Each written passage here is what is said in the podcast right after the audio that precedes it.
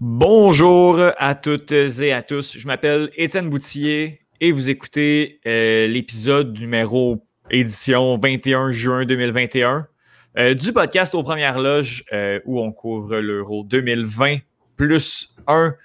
Aujourd'hui, il fait chaud. Aujourd'hui, ça a tombé un peu. Puis l'humidité nous a lâché et il y a certaines autres équipes de l'euro qui nous ont lâché également. Avec moi pour en discuter, euh, Johan Carrière. Johan, bonjour. Bonsoir. Salut Étienne. comment ça va? Ça va fatigué, je te dirais. On, euh, commence la, saison des 40 jours. Hein. C'est ça. hein? Euh, on commence à travailler un petit peu plus fort. Que, exact, exact. Puis on, vit, on vit toujours au rythme, au rythme du soccer. Moins, moins qu'avant, je dirais. La fin de semaine, oui. Dans la semaine, par contre, on vit au rythme d'autres choses.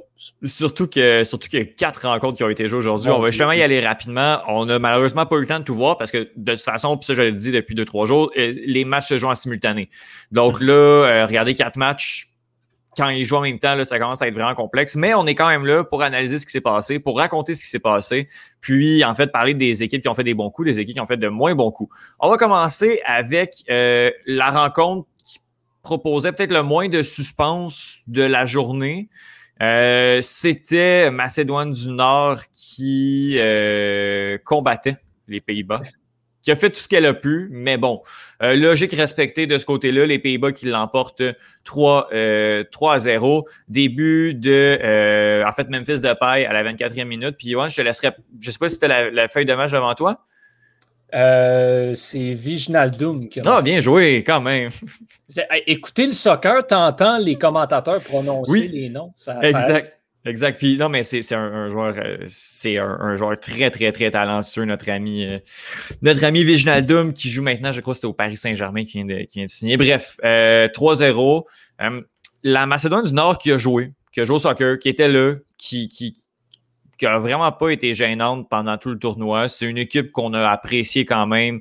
Un Goran Pandev, entre autres, qui, qui, qui, qui est hyper charismatique, qu'on a suivi tout au, long, tout au long du tournoi. Mais bon, je pense que ça se limite un peu à ça. Johan, qu'est-ce que tu as pensé de cette rencontre-là? Euh, ben, honnêtement, c'est ce que tu dis, la Macédoine qui n'a pas à être gênée de sa performance tout au long du tournoi, incluant cette rencontre-là contre les Pays-Bas, où on a, on a un poteau, on a beaucoup de tentatives, on n'a presque rien qui a été cadré, beaucoup de tentatives de tir. Par contre, on a passé du temps en zone adverse euh, des Pays-Bas. Défensivement, on n'était juste simplement pas de niveau. C'est là que ça a fait la différence. Euh, et moi, ce que je retiens de ce match-là, c'est que tu parles de Goran Pandev qui a annoncé hier que ce match-là était son dernier euh, de soccer international. C'est une deuxième retraite pour lui du, du, soccer international, mais là, ça semble être la bonne à 37 ans il est permis de croire qu'il ne reviendra pas. Et donc, à la 69e minute, on l'a remplacé, on l'a sorti et les joueurs de la Macédoine lui ont fait une aide d'honneur hmm. quand, il quand il est sorti du terrain. C'était vraiment un beau moment très touchant.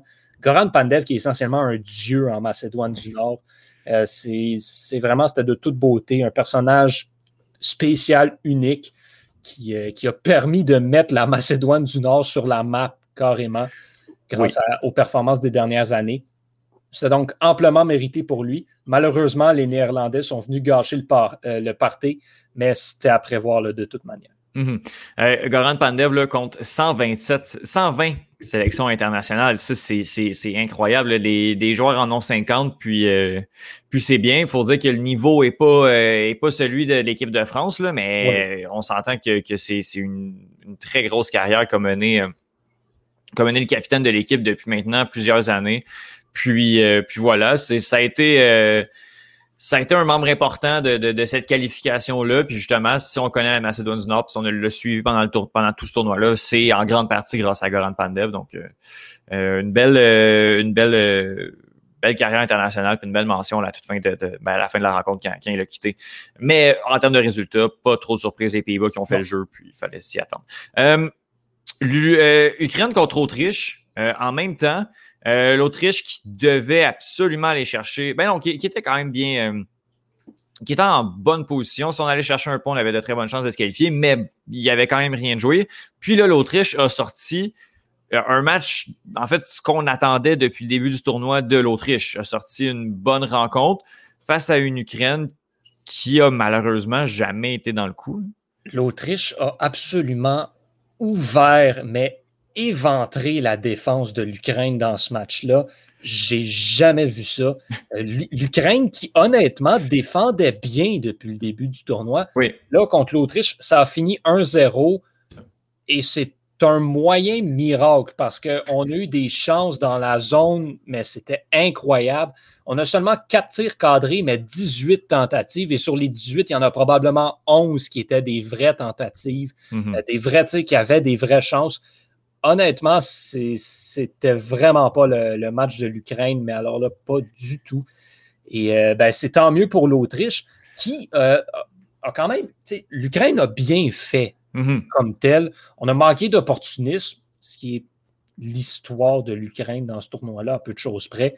On a Mhm. manqué un peu d'opportunisme, euh, mais on, a quand même bien joué. Statistiquement parlant, c'est un match qui est très égal. Sauf que ça me ramène euh, au, premier match de l'Angleterre euh, dans ce tournoi-ci. Statistiquement parlant, c'était égal, mais sur le Mhm. terrain, ça ne l'était Oui, pas du tout. c'est ça, exact. D'où l'importance d'au de, de, moins suivre la rencontre parce que les statistiques disent, euh, disent pas tout. Pour pour l'histoire, c'est Baumgartner qui a mis bon l'attaquant au milieu de terrain là, de, de, de l'Autriche qui, qui, a mis le but. bon, la 21e minute, après ça, on capable de gérer. Bon, on a très bien géré. Un fait, beau but, ceci dit. Un, un, très beau but. Un, un, beau but bien préparé dans la surface. Il n'y avait rien à faire pour l'Ukraine. Mais voilà. 1-0.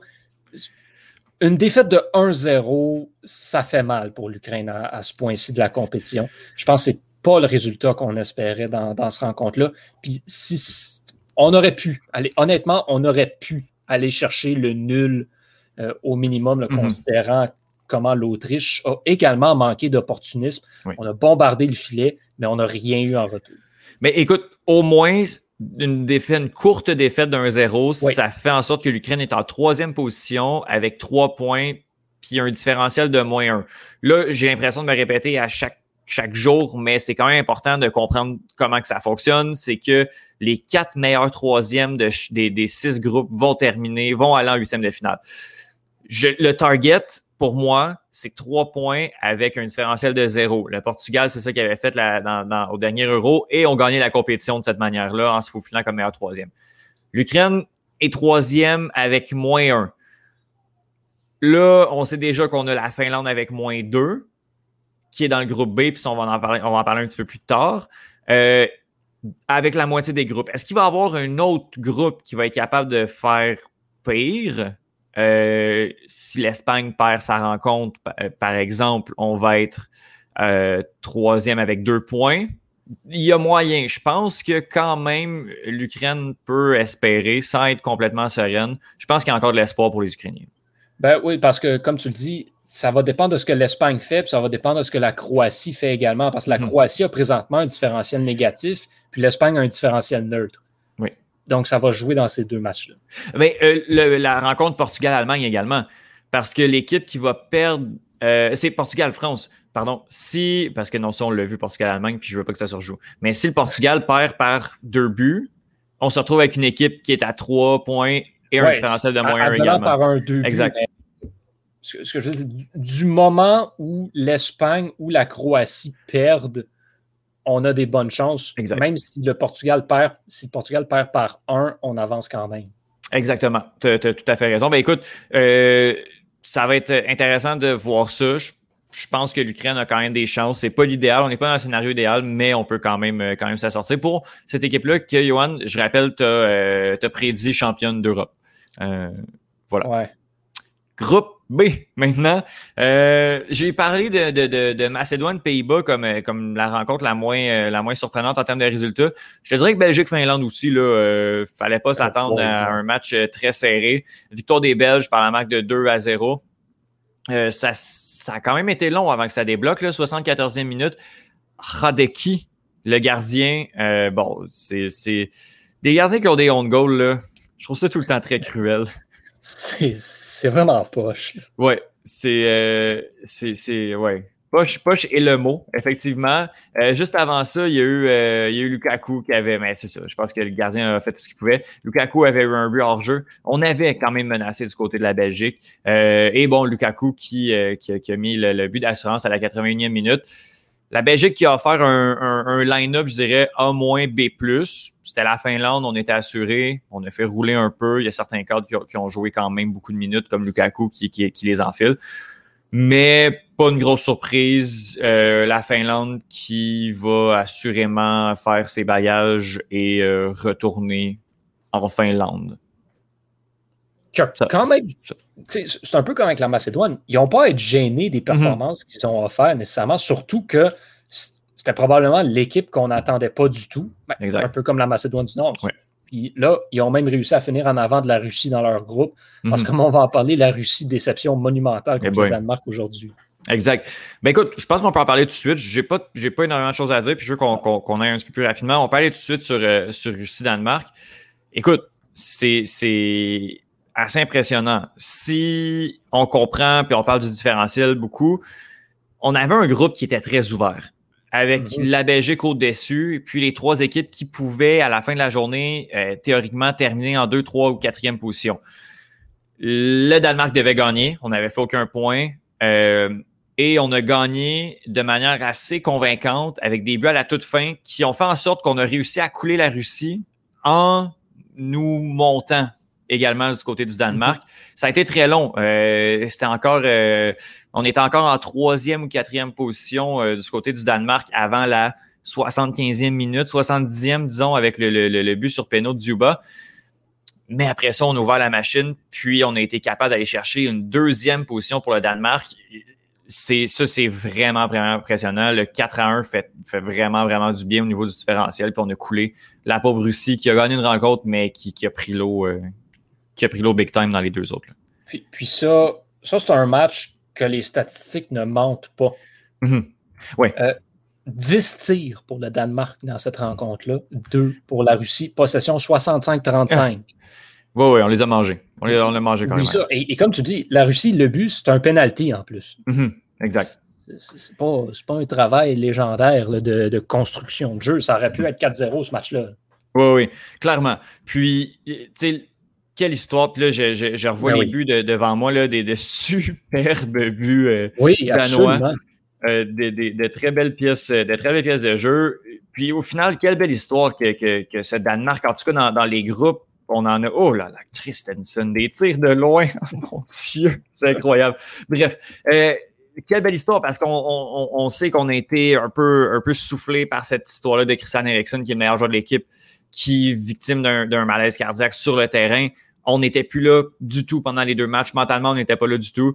Puis, c'est aussi la raison pourquoi on joue les matchs en simultané, c'est pour pas se fier sur l'autre. Si le Danemark avait su qu'on devait faire un X nombre de buts, aurait peut-être pas réussi à le faire. Maintenant, on ne sait pas. Il faut qu'on engage la machine. Il faut qu'on fasse le plus de buts possible parce qu'on ne sait pas de l'autre côté, Finlande-Belgique, si la Finlande n'est pas en train de gagner 2, 3, 4, les chances que ça arrive étaient quand même minces, là, mais on ne sait pas ce qui arrive de l'autre côté. Il suffit que la Finlande fasse un but pour tout fucker le différentiel. Puis ce qui est beau là-dedans, euh, je ne sais pas si tu te souviens, mais le jour où c'est arrivé, euh, l'incident Ericsson, mm-hmm. on avait dit, ici même au premier loge, on avait dit le Danemark est fini, ça, va l'écouler. Et c'est totalement l'inverse qui s'est produit. En fait, c'est comme si ça leur a donné le, le jolt d'énergie dont cette équipe-là avait besoin pour justement, OK, clairement, la carrière de footballeur de Christian Eriksen est terminée. Il a besoin d'un pacemaker maintenant. C'est mhm. fini, il ne jouera plus au soccer de sa vie. On a dit, il faut, qu'on gagne pour lui. On n'a pas le choix, il faut.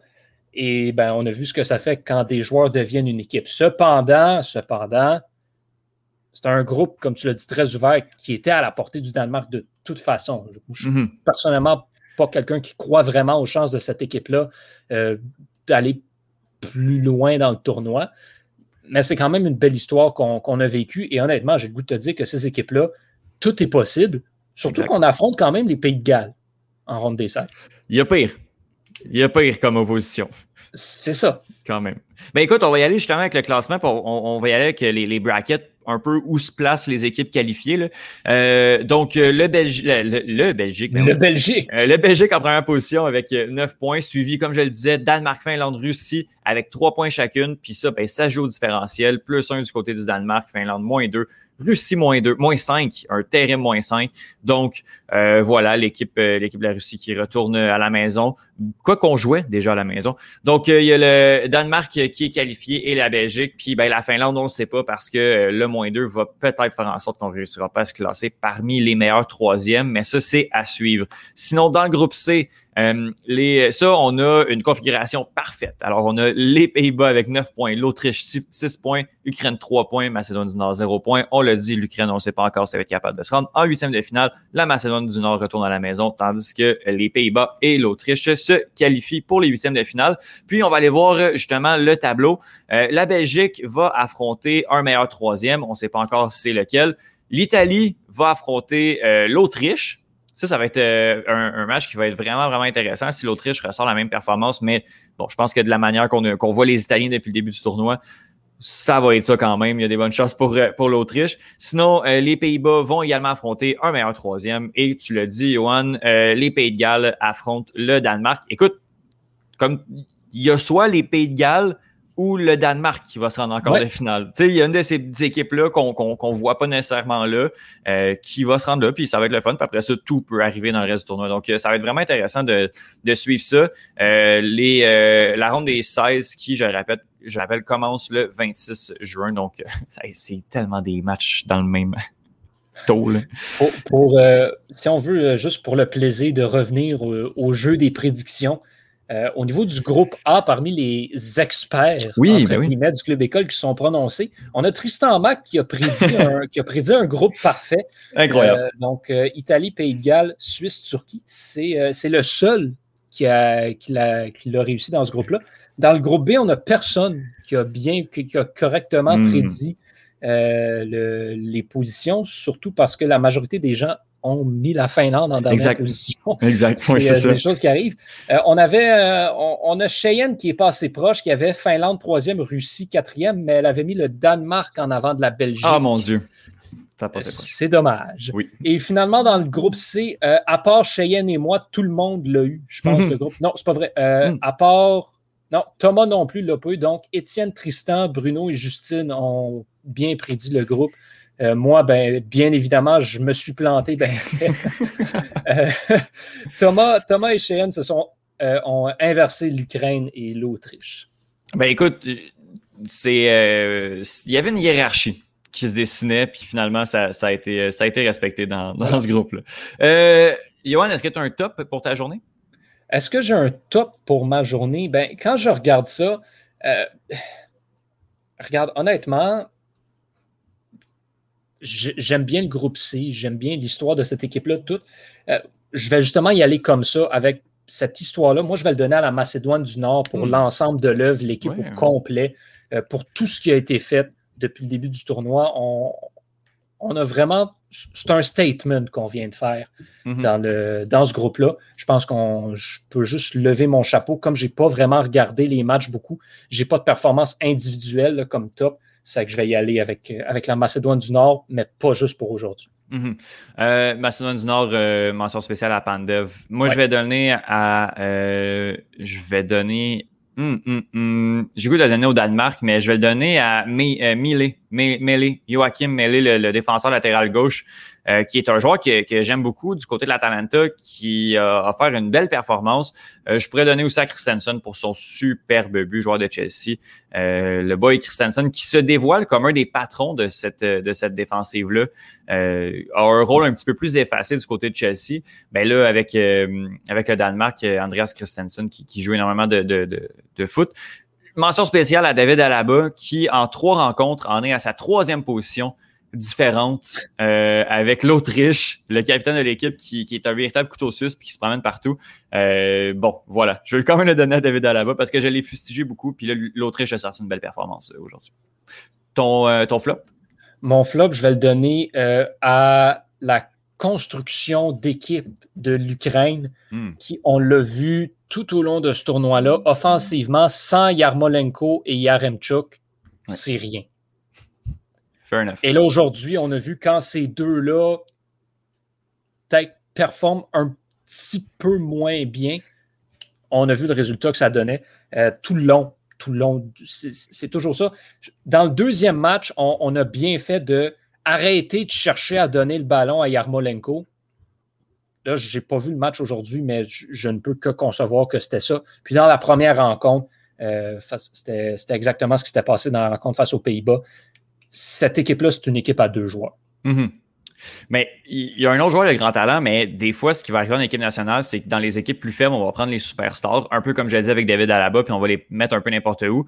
Puis un gars comme euh, Alexander Zinchenko aurait Oui. dû briller de plus grande manière, mais c'est un défenseur latéral et non un milieu créatif.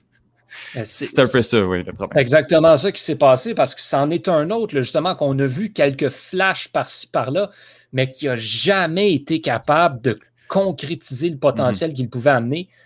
Et c'est un support dont auraient eu besoin les deux attaquants. Mais en effet, clairement, le rôle dans lequel on l'a utilisé dans ce tournoi-là Mhm. ne lui n'est pas adéquat pour lui. C'est peut-être pas fini pour l'Ukraine, euh, mais peut-être que peut-être qu'il va falloir revoir certains schémas, certaines Ouais. schématiques de jeu Mhm. euh, du côté d'Andrei Shevchenko. Euh, bien d'accord, bien d'accord avec toi. Moi, j'y vais comme flop avec la défense russe parce qu'on avait vraiment, vraiment un coup à jouer. Euh, puis peut-être même Duba aussi à l'attaque. La Russie en général, on avait vraiment un coup à jouer. C'était un groupe qui était, pour vrai, qui était faible. La Finlande dans le groupe, t'avais la Belgique, tu savais qu'elle allait être première. Puis ben le Danemark, surtout le Danemark de ce tournoi-là, on aurait vraiment pu jouer un plus grand coup. Puis on n'a malheureusement pas été capable. Euh, et on a pris trop de buts c'est ça qui fait en sorte qu'on a fait un mauvais match, puis on se retrouve en dernière position et on est la première équipe éliminée du groupe B. Demain, est-ce qu'il joue encore quatre matchs? Demain? Non, demain, on Euh, en a deux seulement. Ah, on a seulement le groupe, euh, euh, le groupe D. On a le groupe Mais D uniquement. Ça va être vraiment intéressant. Ça va jouer euh, à 3 heures euh, de l'après-midi, je crois. Oui. Euh, Croatie-Écosse. Euh, L'équipe gagnante se qualifie pour les huitièmes. Il y a de très bonnes chances. En cas de match nul, euh, on peut faire fait. L'Ukraine va souhaiter un match nul, ce qui est très possible que ça arrive. Euh, mais l'équipe, les deux équipes sont en troisième et quatrième position respectivement avec un point. Il faut aller chercher une victoire d'un des deux côtés. C'est quoi ta, quelle est ta prédiction, mon cher Yoann? Moi, honnêtement, j'ai rien vu de la Croatie à date qui me permet de les mettre de manière confiante euh, gagnant de ce, de ce match-là. Je ne crois pas que l'Écosse a ce qu'il faut, cependant, pour aller le chercher. J'oscille entre euh, un 2-1 en faveur de la Croatie ou un 2-2. Puis J'ai Mhm. quasiment le goût de donner le match nul euh, 2-2. Ah oui, quand même, quand même. Mais moi, je vais y aller avec euh, 1-1 quand même. Je pense pas qu'on va marquer énormément de buts. Je pense que ça va être très haché, très physique, très intéressant. Mhm. Euh, mais oui, puis je pense que les deux équipes, le tournoi va se terminer. Va se terminer, là, malheureusement pour elles. Euh, République tchèque, Angleterre, une Angleterre relativement amochée. On a, euh, je crois que c'est Ben Chilwell et euh, Mason Mount qui ne pourront pas être là. Je pense qu'on a les arguments quand même du côté de, l'Angleterre pour les remplacer, en tout cas pour, pour le match, à savoir si bon, parce qu'ils sont en isolement préventif, puisqu'ils ont fricoté avec un joueur euh, Billy Gilmore de l'Écosse. Euh, Est-ce que l'Angleterre vraiment s'empare de la tête de ce groupe-là et va chercher la, ben, la première position du groupe D? Là? Je pense qu'ils n'ont pas le choix. Je, te dirais, j'aurais le goût de te dire que, considérant qu'on est déjà qualifié pour l'Angleterre euh, et qu'on a des joueurs amochés qui ne sont pas disponibles, on, on serait peut-être tenté d'y aller avec un effectif réduit, mais dans Mhm. un match où c'est le premier rang qui se joue, on n'a pas le choix d'y aller all out. Les Tchèques ne seront pas faciles à battre, euh, mais je pense que c'est euh, c'est faisable pour l'Angleterre qui, honnêtement, là, je crois, vont réussir à s'en tirer avec un 1-0 aussi. Ah ouais. que ce soit, là, je ne vois pas aller plus que ça. Ben écoute, moi, ce que je trouve intéressant, c'est de voir cette équipe-là de l'Angleterre qui, qui, est, ben, qui est très technique, là, qui, qui est hyper talentueuse contre les rugueux tchèques. Mhm. Je pense que c'est ça qui va être super intéressant. J'ai, je sais pas si le milieu de terrain va figer au moment où est-ce qu'on va se faire un peu brasser par la République tchèque, mais je m'attends à ce que ce soit... euh, je pense que ça va être un des matchs de, le- du tournoi. Puis moi, je disais un 3-1 ou un 3-2 Angleterre. Il va y avoir des buts. Je pense que ça va débloquer des deux côtés. Patrick Schick va, va continuer à régaler. Je suis vraiment content de voir la, la, République tchèque. Euh, de, savoir qu'elle va se rendre plus loin dans le tournoi puis qu'elle va brasser des grosses équipes. Mais euh, ouais, 3-2 Angleterre. Ça va être malin. On, on, suit ça. Euh, c'est une équipe qui est tellement le fun à regarder jouer la République tchèque. Je, vais, je vais manquer ce match-là, assurément. Mais, euh, mais ceux, et celles qui vont l'écouter auront, en auront un bon, assurément. Ça va être, pour ça va être super intéressant. Pour personne ne va regarder Croatie-Écosse. personne, personne ne va regarder ça. Euh, mais bon, euh, écoute, ça, ça, commence à être vraiment intéressant, là, ce, tournoi de l'Euro. Le, troisième tour se termine bientôt. Dans cinq jours, on est déjà au huitième de finale. Ça va être vraiment très, euh, très enlevant, tout ce qui, tout ce qui s'amène à nous. Yoann Carrière, je te remercie énormément. Ben, merci à toi. C'était l'édition du 21 juin de Aux Premières Loges. Je m'appelle Étienne Boutier et on se reparle dès demain. Ciao!